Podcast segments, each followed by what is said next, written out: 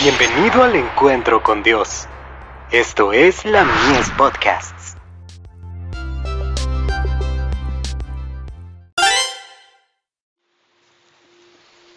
Recibiréis poder. El historiador. Utilización de fuentes seculares.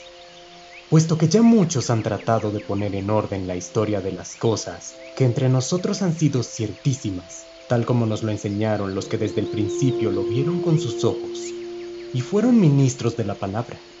Me ha parecido también a mí, después de haber investigado con diligencia todas las cosas desde su origen, escribírtelas por orden, oh excelentísimo Teófilo. Lucas capítulo 1 versos 1 al 3.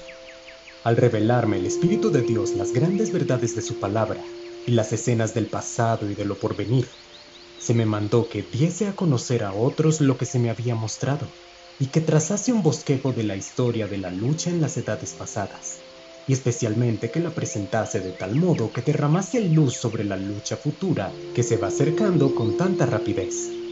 Con este fin, he tratado de escoger y reunir acontecimientos de la historia de la Iglesia en forma que quedara bosquejado el desarrollo de las grandes verdades decisivas que en diversas épocas han sido dadas al mundo, las cuales han excitado la ira de Satanás y la enemistad de una iglesia amante del mundo, y han sido sostenidas por el testimonio de aquellos que no amaron sus vidas, exponiéndolas hasta la muerte.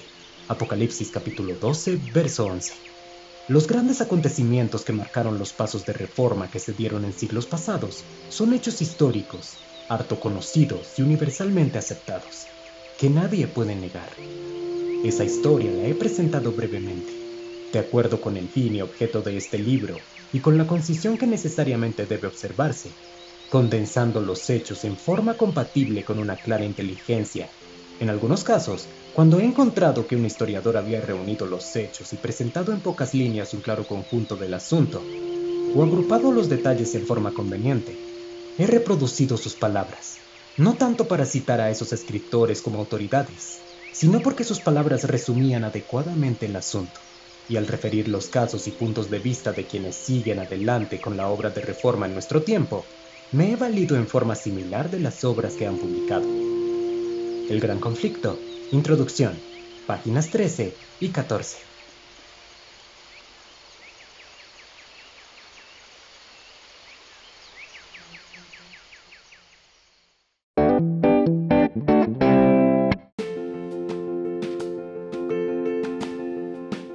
Visítanos en para más contenido. Dios te bendiga.